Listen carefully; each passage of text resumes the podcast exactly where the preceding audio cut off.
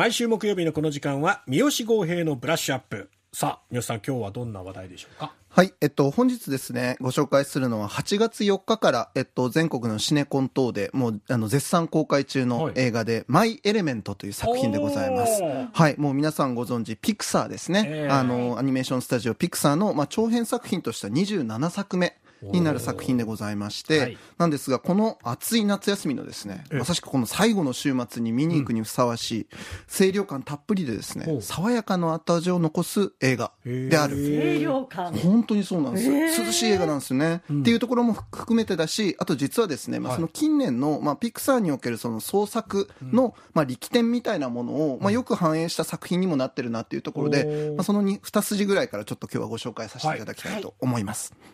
まあ、まず、えー、と映画「マイ・エレメント」のあらすじなんですけれども、えー火水土風という、まあ、異なる特性を持つエレメントが暮らすエレメントシティというものがありますと。で、これの街の外れにあるファイアタウンというところに住む、まあ、火のエレメントの女の子、エンバーっていうんですけど、はい。このエンバーちゃんが、えーお父さんの営む雑貨店を、まあ、ひあの、継承することを夢見て、まあ、日々奮闘しているわけですけれども、はい。まあ、いつも失敗ばかりですと。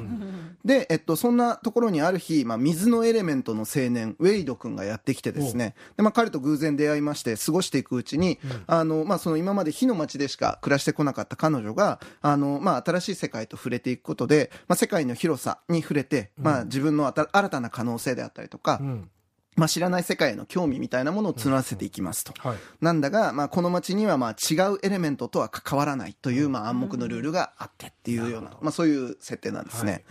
で、えっと、この映画の舞台となるエレメントシティっていうあの街なんですけれども、ここの、まあ、歴史がちょっとだけ軽く紹介される場面があるんですけど、はい。最初のここのいわば入植者、ね、は最初に入ってきた人たちはこれ水の人たちなんですね。はい水のエレメント。で、その後、土の人たちがやってきて、風の人たちがやってきてっていうことで、続々と移民が渡ってくる中、火のエレメントは移り進んできた順序としては一番最後なんですね。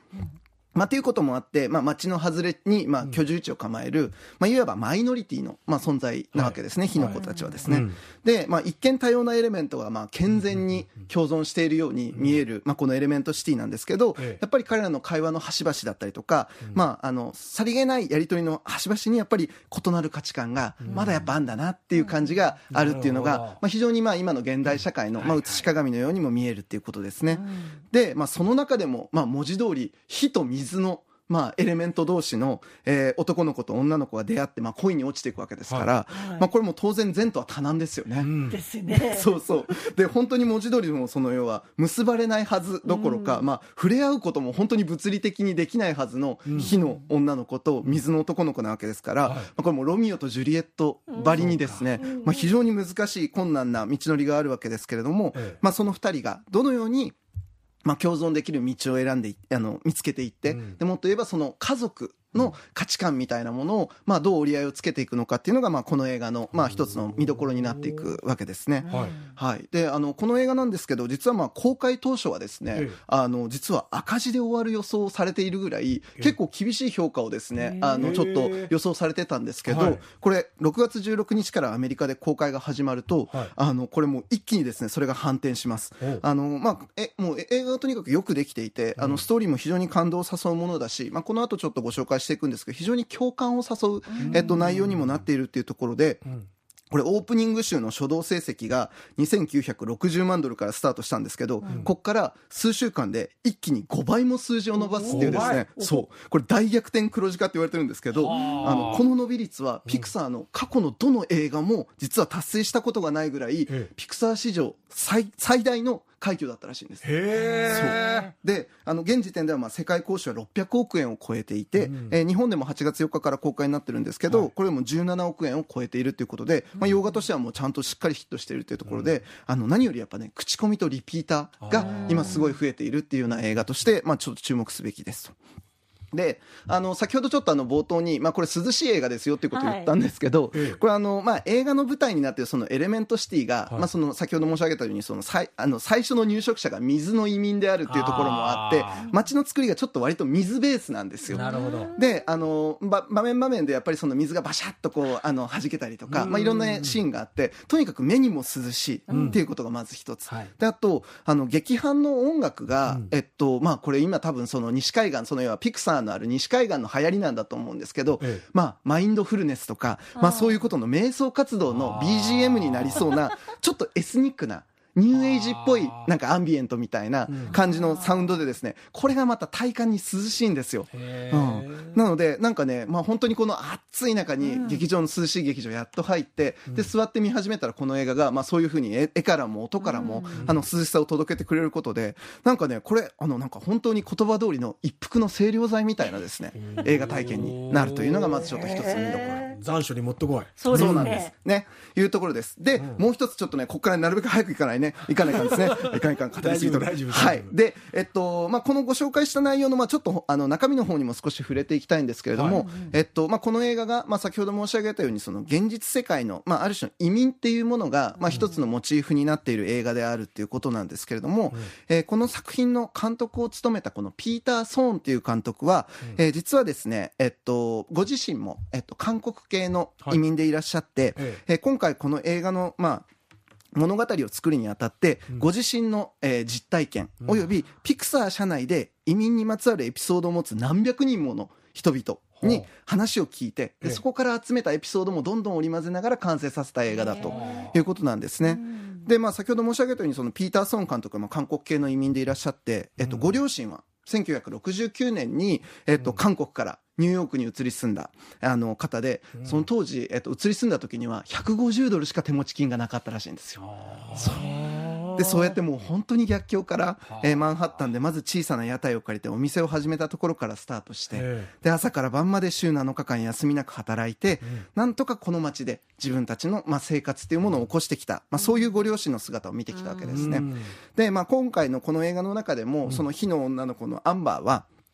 あの、やっぱり、エンバーか。エンバーは、やっぱりその、ご自身のですね、両親との関係を、まあ、非常にこう、あの、丁寧に描かれている、あの、映画の場面もあって、で、その辺は完璧に監督の実体験がリフレクションしているとはい。いうことですね。で、あの、劇中では結構その設定以外にも、いろんな形でその文化衝突のですね、その移民にまつわる文化衝突の場面を、まあ、時に楽しく、はい。時に結構切実に描いていて、例えばですね、あの、水の青年、ウェイド君がですね、はい。まあ、その火の女の子のエンバーちゃんのところに行った時に、うん。あの、まあ、その火の女の子のお父さんが、あの、おお、分かった分かった。じゃあお前ちょっと、あの、うちらの飯でも食っていけよっていうことで、うん。火の、火の塊みたいなですね、食べ物を、うん。あの、水の男の子が勧められちゃうわけですよ。あで、これ食わないわけいかないじゃないですか。でこれで、まあ、精一杯必死で食うっていう、まあ、そういう場面があったりするんですけど、でこれとかっていうのは、あの、実はまあ、その要は韓国系の移民である、まあ、監督自身が、まあ、その、ホットな、熱くて辛い、ホットな食べ物を、まあ、その別の人種の方に食べさせるっていうことで、まあ、ある種のちょっとね、こういうようなコミュニケーションになっているっていうようなことの、まあ、なぞらえであったりとかですね。まあ、そういうようなことがたくさん、あの、まあ、あの、織り込まれてるわけですね。で、なんですけど、この映画を作っている最中に、実は、その監督のご両親がええ。亡くなってしまったっていうこともあって、はあもうこの映画の中でのですね、やっぱりそのエンバーちゃんから、えっと、ご両親に向けてのメッセージだったりとか、その視線の、まあ、本当になんか温かさみたいなものっていうのが、なるほど、そういうエピソードもあればこそかっていう感じの、すごいやっぱり、あの、なんだろう、特別なものになっている、あの、ところもあるんですね。で、あの、まあ、こういうふうにして、まあ、ピクサーが、えっと、この、まあ、移民系の物語を撮るっていうのは、実はこの映画が初めてではなくって、あの、この直前に、あの、あの、同じく、まあ、アジア系の移民の女の子のですね、えー女の子とその家族の物語を描いた、ええ。私時々レッサーパンダっていうですねこれあの、ディズニープラスで、あの、限定公開だったんですけど、はいはい。あの、この劇映画を、あの、実は、あの、発表しておりまして、ええ。で、この映画がね、実はね、あの、これに絡めてあと20分ぐらい話したいぐらい、実はめちゃくちゃいい映画なんですけど おう、うん。で、まあ、これもやっぱり、えっと、まあ、こういうふうにして、その移民映画が、いわゆる続いたっていう、単なるその事実ではなくって、ここには、あの、今のピクサーのですね、まあ、あの、一つのその創作の方向性があるわけですね。えーこれがあの、ピクサーの現チーフクリエイティブオフィサーというふうな役職にいらっしゃるピート・ドクターっていう、えっと、監督さんが、えっと、まあ、ピクサーの作品作りの理念として、まあ、このように述べています。えっと、ピクサーでは監督たちに自分自身についての映画を作るよう求めていますと。観客が何を見たいかを推測するのではなく、私たちの映画は監督たちの人生経験や考察から生まれます。私はそれが信憑性を得るための最も強力な方法だと信じていますと。いうことを言うわけですね。ね。であるいは現社長のジム・モーリスもやっぱりピクサーのストーリーはピクサー作品に携わる人々の人生経験から生まれますと、私たちにとってチームがその観客全全体を代表することが不可欠ですと、そのために私たちは全ての人が参加し全ての人のために映画を作りピクサー映画を見に行く全ての人がスクリーンの中に自分自身の一部を見ることができるようなピクサーを作ることにコミットします、ということを言うわけですね、でやっぱこういうふうにして全ての人に語りかける映画っていうのはどのように作れるかっていうと、この人たちは世界の多様性を反映した映画制作者たちを結集させて、その一人一人の自分自身についての映画っていうのを作るっていうことを選ぶわけですね。なるほど。うん。で、まあこういうふうなのは、えっと、例えば、まあその1960年代とか70年代にはい。フェミニズムが、えっと、個人的なことは政治的なことっていうですね、あの、とても大切な、あの、まあスローガンを掲げたんですけれども、はい。まあこれもやっぱりちょっと連想しちゃうように、うん。まあ、人々のその、まあ、それまで取るに足らないことって峻別していたような物事にこそ実は社会全体の実相が結晶化されるような、まあ、場面がありますっていうようなことですよね。でそういうのをやっぱり織り込んでいくことで誰にとってもこれは私の物語だっていうふうに、まあ、共感を誘うような重要されていく強度のある映画になっていくっていうことを、まあ、ピクサーは今やっているっていうことなんですね。まあ、こんな風にしてですね、本当にあのなんか誰が見ても、あこれちょっと私にも関わりがあるかもしれないというか、あのこういうあのなんか感覚を私は知っているっていうようなことを感じさせるような映画にもなっていて、うん僕も実際もう大好きになってあの2回劇場に見に行ってるんですけどあのそのうち1回はあの娘と妻をですね、うん。あの連れて見に行ってるんですけれども、ええ。あの娘たちもですね小学生の娘たちもあの大変気に入ってあの楽しんで見てくれましたので文字通り本当にこれは万人にお勧めできるあの本当にいい映画になっていると思いますので、あのぜひとも劇場でご覧いただきたいなということで、今日ご紹介をさせていただきました。入り口としては入りやすい、触れやすいアニメーションになっているし、でもその奥底を知ると、大人も深く楽しめる作品になってるっていうね。本当にその通りだと思います。サーの奥深さというか、懐なのかなと思いますねさ。すがでございましたい。やー、三好剛平のブラッシュアップお送りしました。